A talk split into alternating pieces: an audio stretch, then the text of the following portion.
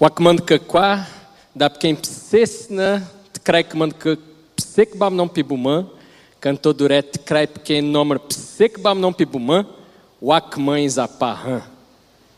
Graça e paz.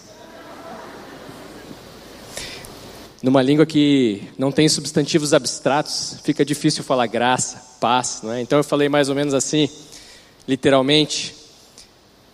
O que eu quero é que o nosso Senhor Fique cuidando bem de vocês com seu bom coração, graça, e que Ele deite bem o coração de vocês, paz. Aquele que está com o coração deitado está em paz, amém? Mas é difícil falar tudo isso, né? Então, se você chegar lá na nossa aldeia, você pode cumprimentá-los simplesmente assim. As crianças já sabem, nós falamos no Missionar Kids, né? Topsed. Aí vocês respondem assim: Psedi, vamos lá? Topsed. Mas aí se tiver bom demais mesmo, sabe como é que eles falam? Aí eles falam assim, em vez de falar só psedi, eles falam pseqush. Então vamos lá. Topsed. é por aí. É isso aí, meus irmãos. Nós, eu sou o pastor Werner, casado com a Regiane, que estava aí no vídeo, meus dois filhos. Davi tem nove anos, a Elisa tem sete. E nós estamos há quatro anos morando na aldeia Nronzaui, uma das 80 aldeias em que se divide o povo indígena xerente, tá bom? E isso fica lá no estado do Tocantins. Ah, muitos, há vários anos atrás, nós estávamos, minha esposa e eu, participando de conferências missionárias, participando de viagens missionárias, e então Deus tocou no nosso coração, depois de já termos as nossas profissões até, e, e depois de já estarmos casados, e Deus então nos chamou para o um ministério em tempo integral, né, entre uh, um povo que ainda não tem a Bíblia inteira no seu, no seu próprio idioma. Eles têm, como o pastor Tarek falou, o Novo Testamento, né, que foi entregue em 2007 e é bastante, bastante usado mesmo e pela, pelos crentes né, que, que tem já entre o povo xerente. E nós fomos lá com esse objetivo uh, de trabalhar com o povo, uh, visitar aldeias, trabalhar com a igreja, com a formação de líderes, mas também e principalmente para ajudar os missionários pioneiros que ainda estão trabalhando, é, esse senhor que falou no vídeo, não é? que ainda estão trabalhando com a tradução, então nós fomos lá para ajudá-los e continuar o trabalho de tradução agora com o Antigo Testamento. E um dos primeiros trabalhos que eu peguei para fazer sozinho com os índios ali, né, na nossa equipe de tradução, é, depois de alguns anos que eu já aprendi um, um pouco da língua, né, o suficiente para trabalhar com isso, um dos primeiros livros foi o livro de Daniel, por ser mais mais fácil, mais, é, entendíamos, achamos que seria mais fácil por ser narrativa, né, os primeiros capítulos, né, de 1 a 6, e é nesses capítulos que eu gostaria de meditar um pouquinho, tirar algumas histórias aí. Mas antes eu vou contar uma história que aconteceu.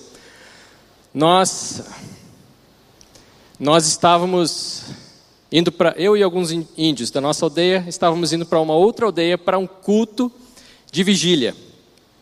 É assim, tem poucos crentes em cada aldeia. Então eles gostam de fazer cultos mais animados, né? Então, de vez em quando se reúnem em uma aldeia específica, os outros vão das suas aldeias até lá e lá eles fazem um culto com mais gente, um culto mais animado. E normalmente nesses cultos é, começa mais ou menos esse horário agora, oito por aí, e vai acabar só quando o sol nasce. E aí nesse tempo tem muitas músicas, cantam bastante, tem oração é, e, e muita pregação também. Tem, tem cultos que vai uns cinco, seis, sete que vão abrir a Bíblia e pregar.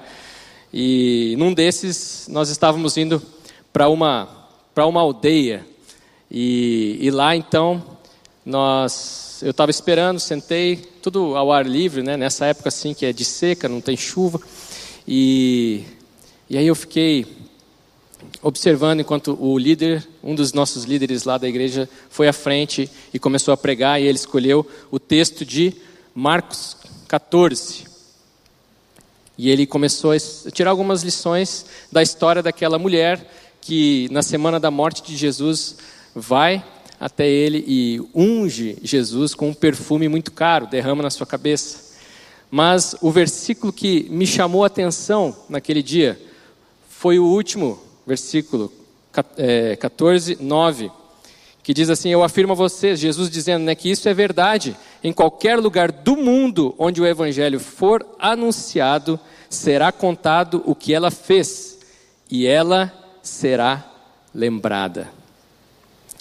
E aí eu fiquei pensando, ali sentado, debaixo das estrelas, o vento quente da noite, e pensando que ali, no meio do nada, onde nós estávamos, a 10 mil quilômetros de distância de onde essa frase foi proferida, dois mil anos depois, em, no interior do interior de um continente que ainda nem se sonhava existir naquela época, ali na minha frente, essa profecia de Jesus estava se cumprindo.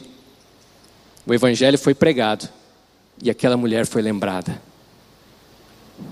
Irmãos, a divisa do nosso missionário esse ano é Mateus 24, 14. E este evangelho do reino será pregado em todo o mundo como testemunha a todas as nações, e então virá o fim. Algumas coisas me chamam a atenção nesse texto. Primeiro, tem uma mensagem o Evangelho do reino. É o poder de Deus para a salvação de todo aquele que crê. A mensagem é o Evangelho. Tem uma forma de anunciar essa mensagem: é a pregação. Este Evangelho será pregado com palavras, com ousadia, com estratégia, com propósito.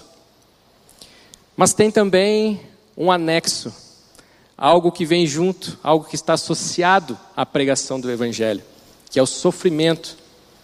Alguns versículos antes, no versículo 9, diz assim: Então sereis atribulados e vos matarão, sereis odiados de todas as nações por causa do meu nome. E este evangelho do reino será pregado. Então existem riscos.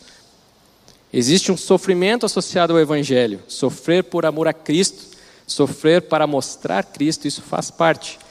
Mas tem uma mensagem, tem uma forma de se anunciar essa mensagem, tem o sofrimento associado, mas tem uma certeza: vai acontecer. Isso vai acontecer. Está escrito. Vai acontecer em todo mundo, a todas as nações. É fato. Não vou me prender aqui no quando isso vai acontecer, nem no quem vai fazer isso acontecer, mas é uma certeza, é um absoluto. Hoje já está sendo pregado alcançando os povos dos confins da terra. E será pregado porque Deus falou. E Deus não falou porque ele já sabia o futuro, então ele falou. Não. Ele, Jesus falou isso aqui porque foi Deus quem planejou que seria assim. Ele determinou que será assim. Deus é soberano. Ele, ele quis que, nessa época que nós estamos vivendo, no interior do interior do Brasil, um índio xerente estivesse pregando o evangelho para os seus parentes e o Evangelho está alcançando os povos. Então, por isso, é, fazer missões é ser usado como instrumento de Deus para levar esta sua palavra a todos os povos, para entrar na missão de Deus, no propósito que Deus tem para as nações. E é um privilégio, é o privilégio de entrar nessa missão. E essa missão não pode parar. Agora, para mim, ela não pode parar porque é impossível que ela pare, porque foi Deus quem a determinou. A missão não pode parar, porque ela não vai parar. A missão vai continuar, não pode, porque é impossível parar. E Deus quer você e eu envolvidos nesse seu plano soberano de levar o Evangelho a todos os povos, para que ele seja adorado em todos os povos. E para você fazer parte disso, você tem que viver este Evangelho, essa mensagem, você tem que pregar este Evangelho, é a forma de se fazer isso, não é? Você tem que assumir o risco do sofrimento associado a entrar na missão e você tem que confiar na soberania de Deus. Vamos ver isso então tomando como exemplo Daniel, Ananias, Misael e Azarias, os quatro jovens judeus que foram levados como escravos para a Babilônia. Logo no primeiro capítulo do livro de Daniel nós vemos que o rei Nabucodonosor invadiu Jerusalém e levou o povo cativo E, ele ordenou que se escolhesse alguns jovens da nobreza, jovens da, uh, ali da, da, das famílias da nobreza e até da realeza, que fossem escolhidos para que eles fossem treinados e trabalhassem no palácio depois. E aí, o versículo 6 diz assim: Entre esses estavam alguns que vieram de Judá: Daniel, Ananias, Misael e Azarias. Então veja que tinha um grupo maior de jovens, entre esses estavam os quatro. Aí agora, versículo 11 até o 14. Disse então ao homem que o chefe dos oficiais tinha encarregado de cuidar de Daniel, Ananias, Misael e Azarias: Peço-lhe que faça uma experiência com seus servos durante dez dias. Não nos dê nada além de vegetais para comer e água para beber. Depois compare a nossa aparência com a dos jovens que comem a comida do rei e trate os seus servos de acordo com o que você concluir. Ele concordou e fez a experiência com eles durante dez dias. E eu fico me perguntando: onde estavam os outros? Os mesmos, os jovens que foram com Daniel e seus amigos, que tinham a mesma educação, que cresceram ouvindo a palavra de Deus, que cresceram estudando a Torá, o Antigo Testamento, o Pentateuco, eles conheciam tudo, mas só os quatro quiseram entrar na missão e continuar no plano de Deus. Aqui, a dieta que Daniel escolheu não tem nada a ver com ser vegetariano ou, ou dieta saudável, alguma coisa assim mas muito provavelmente aquela comida é, era uma comida que era é, é, oferecida aos ídolos, né? Ou também pode ser que eram alimentos que estavam fora do padrão alimentar estabelecido na lei. E é, Daniel e seus amigos não queriam sair da aliança que tinham com Deus pela aliança de Moisés, né? Então, é, Daniel e seus amigos decidiram obedecer entenderam que Deus tinha um plano para a sua nação, mesmo no cativeiro, e eles falaram: vamos participar disso. Nós, que, nós queremos ter o privilégio de fazer parte do que Deus está fazendo com a nossa nação. E os outros? Bom, os outros não quiseram. Não quiseram pôr em prática a mensagem que tinha, tinham aprendido. Então a pergunta que nós devemos fazer é: em que grupo? Em que grupo eu estou? Em que grupo nós estamos? Né? Se você não entrar na missão de Deus, a missão não vai parar ela vai continuar. Nós já falamos aqui. Se você ficar como os outros aqui, se comprometer com os alimentos oferecidos aos ídolos, se, se, se você quiser ficar de fora, a missão vai continuar. Mas só que você vai perder o privilégio, o privilégio de fazer parte daquilo que Deus está fazendo no mundo. Daniel teve esse privilégio, ele foi figura importante no final. No reinado de seis reis, pelo menos, ali da Babilônia e da Pérsia, né? Ele e os seus três amigos decidiram isso. Os outros, aqueles, não são mais mencionados no livro. Não tem história deles para ser lembrada. Até onde você está disposto a ir para fazer parte dos planos de Deus? Ou você é um dos quatro, ou você é um dos outros. Não tem meio termo. Então, viva esta mensagem. Foi o que fizeram Daniel e seus amigos, mas além disso, pregue, pregue essa mensagem. Né? Daniel pregou para todos esses reis que passaram, Nabucodonosor, é, Belsazar, Dario. Por exemplo, Daniel 2, 27 e 28, ele diz ao rei: Nenhum sábio, encantador, mago ou adivinho é capaz de revelar ao rei o mistério sobre o qual ele perguntou. Mas existe um Deus nos céus que revela os mistérios.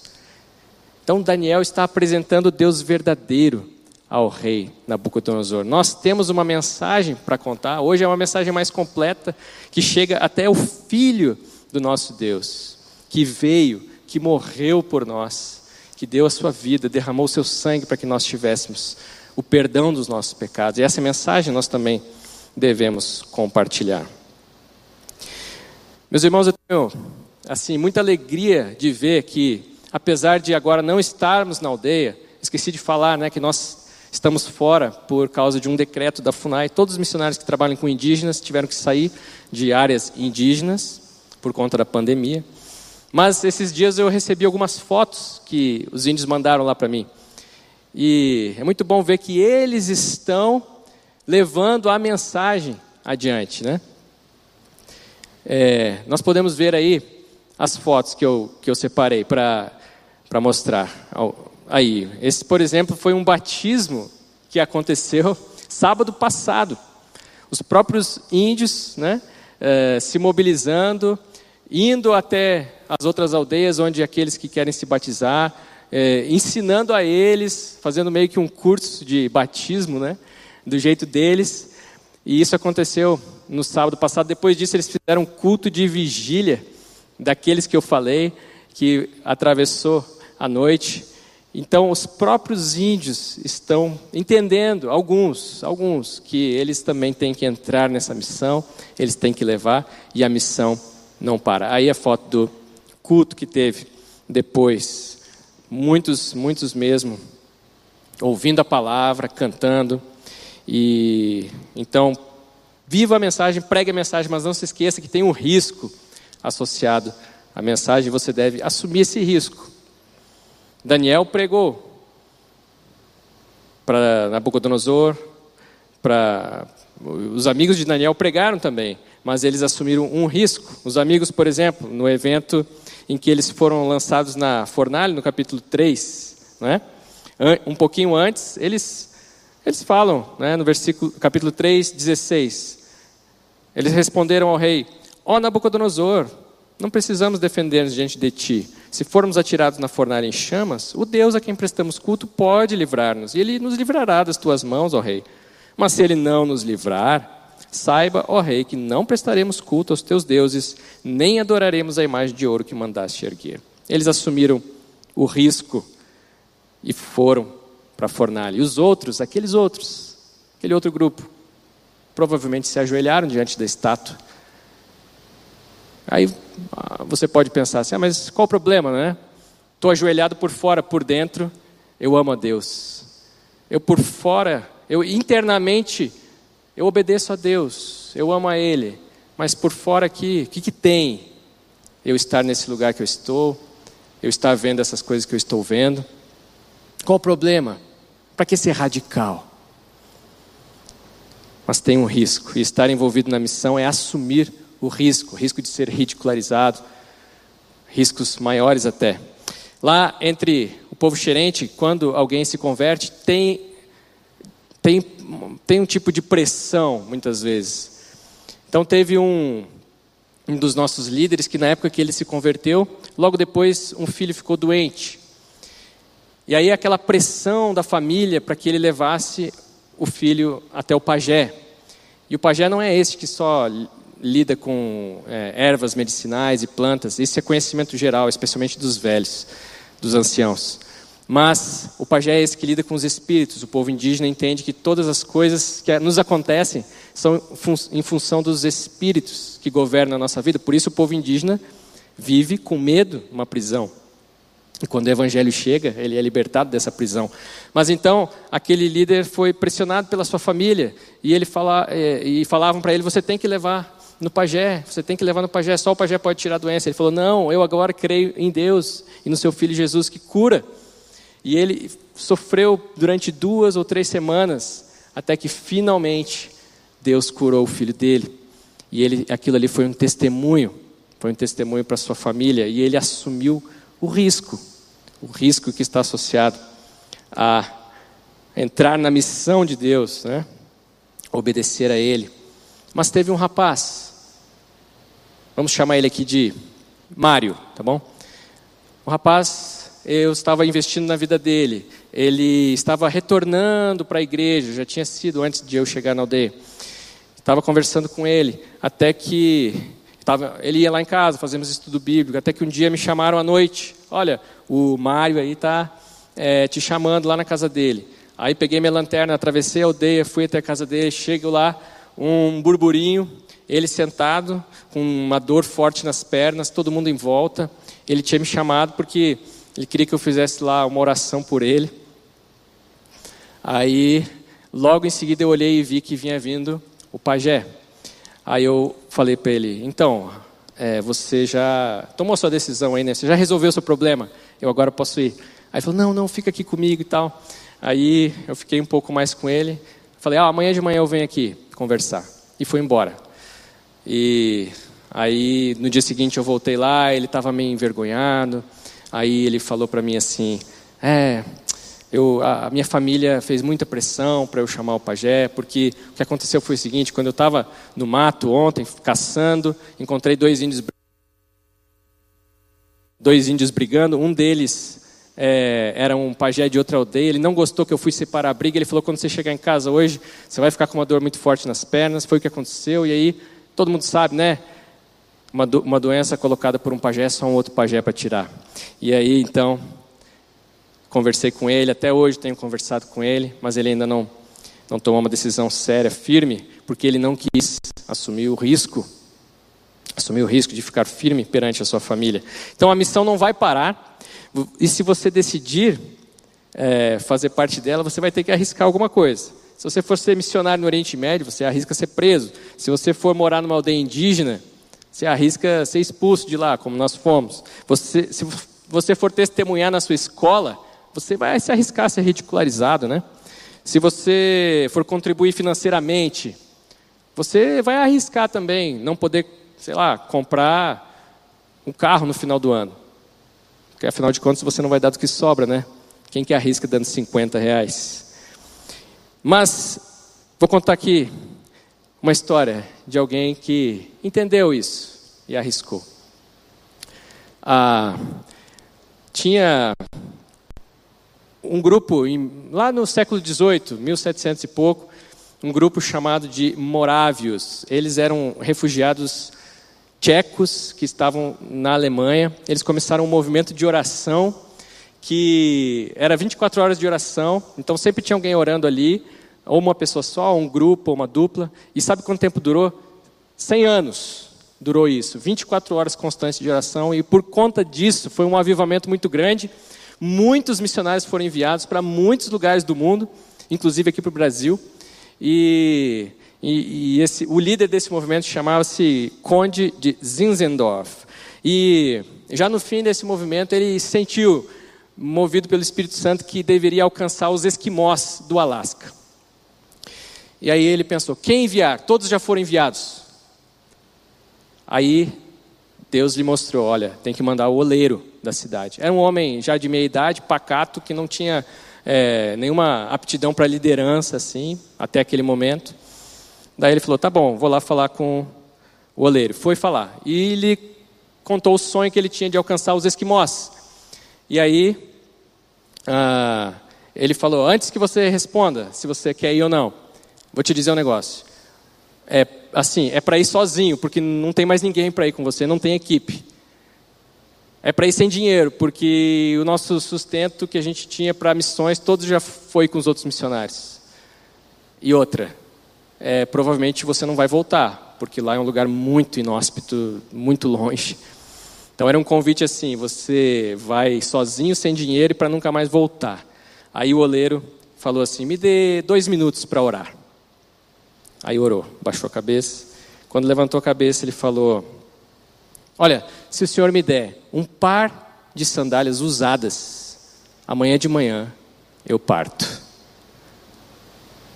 Aí o conde lhe deu um par de sandálias e, e, e, e no dia seguinte foi lá para acertar os últimos detalhes. Né? De manhã, cedinho, chegou lá, bateu, ninguém atendeu a vizinha gritou lá: Olha, o senhor chegou tarde. Ele deixou todos os pertences dele comigo e partiu. Hum. E ele partiu para nunca mais voltar. E é sabido hoje que dos esquimós da terra, dizem aí que uns 50% hoje são convertidos ao Evangelho do Senhor Jesus. Porque um homem que ninguém sabe nem o nome dele decidiu entrar na missão e pediu apenas um par de sandálias para fazer o que Deus queria que ele fizesse. Então, viva a mensagem, pregue a mensagem, assuma os riscos da missão e confie na soberania de Deus. No, na, no capítulo 6 de Daniel, nós vemos como Daniel confia. Havia uma lei que ele não podia orar não é? a nenhum Deus, e era o que ele fazia sempre. Então o que ele falou? Não, Deus é soberano, ele sabe o que está acontecendo, eu vou fazer o que eu tenho que fazer. Quer eu viva, quer eu morra, Deus será glorificado. Então, quando Daniel soube que o decreto tinha sido publicado, foi para casa, para o seu quarto, no andar de cima, onde as janelas davam para Jerusalém. Três vezes por dia ele se ajoelhava e orava, agradecendo ao seu Deus, como costumava fazer. Ele orou, ele confiou que Deus era soberano naquela situação. Irmãos, teve. Eu estava investindo em outro rapaz lá na aldeia, já casado, com filhos. Ah, e ele estava começando a frequentar a igreja. E aí aconteceu uma situação. E ele foi lá em casa já à noitinha e ele falou assim: "Pastor, eu preciso que o senhor vá lá, que você vá lá na cidade pegar um negócio lá para mim que ele queria". Aí eu pensei assim, mas como assim? Está chovendo, a estrada está horrível. Quantas horas eu vou gastar para ir? Quantas horas para voltar? Esse negócio nem é importante na minha cabeça. E aí então eu falei assim: olha, será que ninguém vem da cidade que possa trazer isso para você? Volta e meia o povo está indo, né? E lá não é muito isolado, lá dá para ir para a cidade num dia assim. E aí eu falei isso para ele, e ele já não gostou muito. Aí eu falei assim: é, porque se, se não eu faço viagem perdida. A hora que eu falei isso, foi uma bomba para ele. Essa frase ofendeu muito ele. E aí ele foi embora, eu percebi. Eu não devia ter falado isso, né? Ah, na minha cabeça era uma coisa normal que a gente fala assim, né? Mas para ele, ainda mais falei em português e eu não sei como exatamente ele entendeu isso. E aí eu falei, não, no dia seguinte eu vou, eu vou lá. E fui. Ele nem me recebeu, virou as costas e foi embora. Aí eu falei, não, eu vou atrás. Fui até a casa do pai dele, para onde ele foi. E lá pedi perdão. Falei assim, olha, eu vim aqui para pedir perdão por aquilo que eu falei aquilo, eu não devia ter falado e tal. Aí, meus irmãos, ele cuspiu no chão, assim, ao meu lado, e falou: Isso que você falou nunca mais vai voltar. Eu vou me lembrar sempre. Tá bom, mas quando lembrar, lembra que eu vim aqui arrependido, pedir perdão.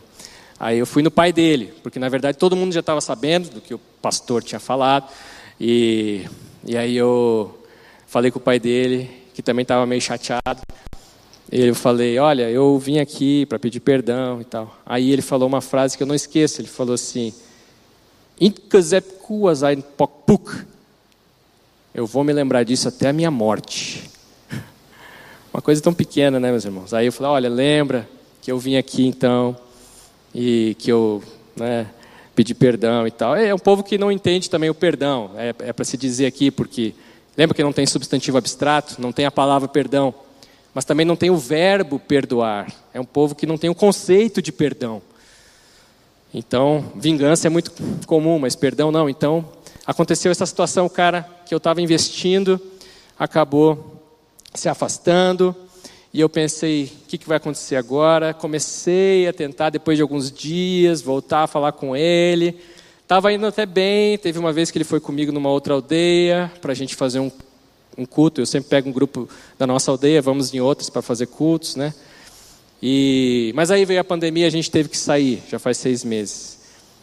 E esses dias ele mandou uma foto de um culto que ele organizou lá na aldeia, cheio de gente.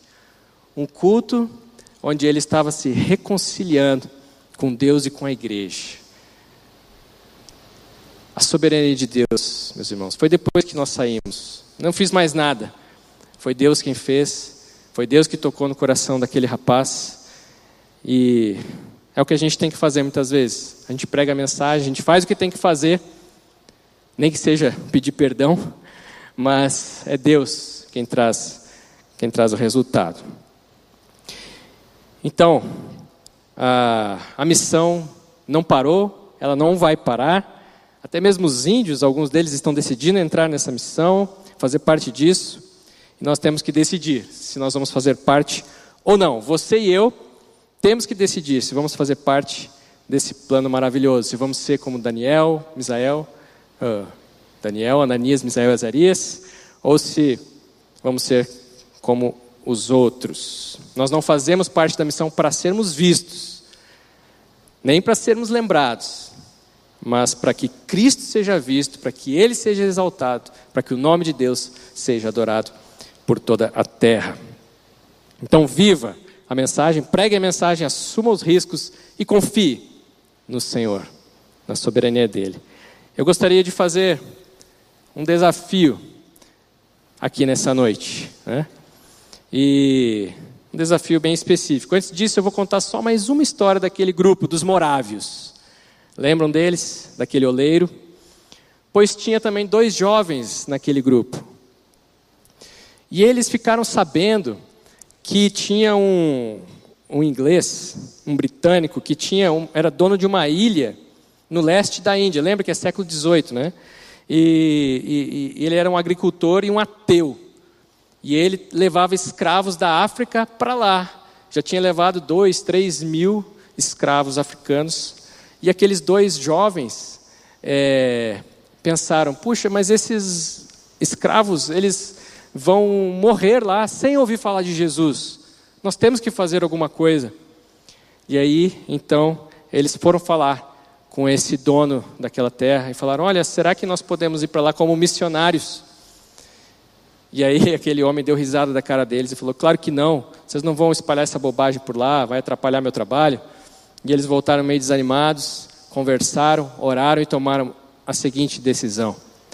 Foram falar novamente com aquele, aquele homem mau e falaram para ele: Olha, se nós formos como escravos para o resto da vida, o Senhor nos aceita? Ele falou: hum, Pode ir, eu só não vou pagar a passagem de vocês.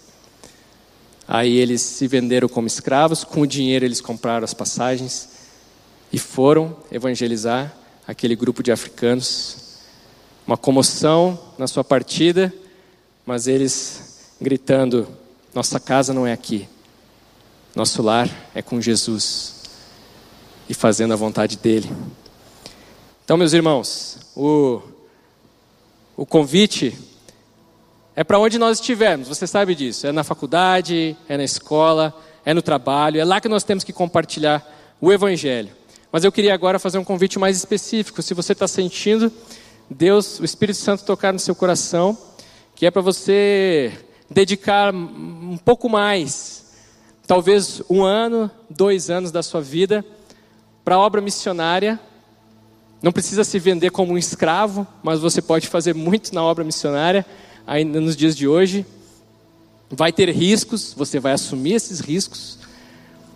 Se você quer, se você está entendendo isso, vem aqui à frente então. Nós queremos conhecer você e orientar você, orar por você. Venha. Tem, eu sei que a igreja aqui, a PIB, tem um programa vai lançar um programa de de é, missões, né? Onde você vai poder fazer isso por um ano.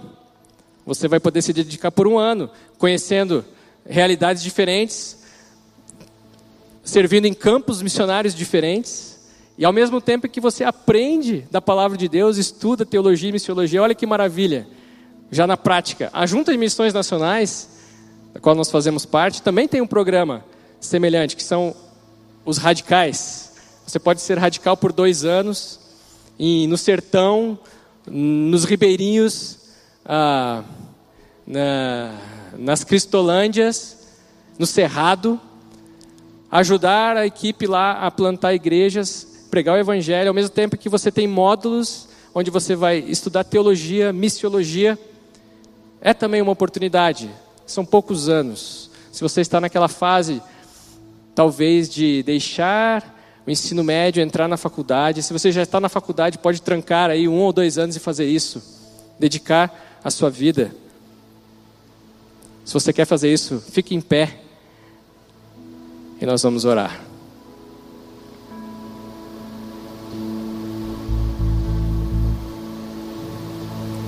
Isso aí. Amém. Maravilha. A seara ainda é grande, os trabalhadores são poucos ainda. E em muitos lugares, os missionários pioneiros, os missionários antigos, não estão tendo para quem passar o bastão. E campos missionários estão ficando abandonados, né? Então, é muito bom que jovens se levantem e digam: Eu quero pegar esse bastão, eu quero continuar a obra missionária nesse lugar. Ou então, desbravar um lugar novo, ir para um lugar diferente. Quem sabe traduzir a Bíblia para algum povo que ainda não tenha. Muito bem. Será que podemos chamar aqui na frente? Não pode, fica aí mesmo. E você que está em casa, que também está nos ouvindo, você fica em pé na sua casa também, se você quer, como um, um gesto de que você está é, se entregando mesmo, se entregando mesmo nas mãos de Deus, dizendo que você quer fazer isso. Você vai ter aí alguns links, alguma coisa para direcionar você para alguma sala onde você pode conversar com alguém que vai te orientar também. Que passos tomar, para onde eu vou. É? Nem eu sei para onde você vai. Vocês que estão em pé aqui, o que vai acontecer com você? Não sei. Sei que você vai ser, vai ter o privilégio de entrar na missão de Deus e fazer parte do que Ele está fazendo no mundo. Eu vou orar.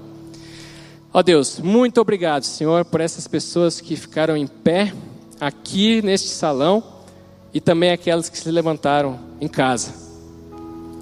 Obrigado, Deus, porque o Senhor não parou de chamar pessoas para a tua obra, o Senhor não para de chamar pessoas para saírem dos seus lugares e irem até outros povos pregarem o Evangelho. Tua palavra é clara, é aqui em Jerusalém, na Judéia e Samaria e até os confins da terra. É necessário que vão pessoas, ó Deus, que a tua igreja envie pessoas. Ó Deus, muito obrigado por esses que estão dedicando suas vidas nesse momento. Ó Deus, direciona, orienta. Ó Deus, que eles encontrem pessoas que vão orientá-los, que vão direcioná-los para alguma agência, para algum campo, para alguma igreja, para algum lugar onde eles vão poder é, pôr em prática esse desejo, essa vontade de estar envolvidos integralmente na tua missão. Ó Deus, abençoa e abençoa também esses povos que ainda estão esperando que alguém chegue e lhes comunique a verdade do Evangelho. Envia, Deus, envia missionários para a honra e glória do teu nome para que o teu evangelho seja espalhado por todas as nações, em toda a terra.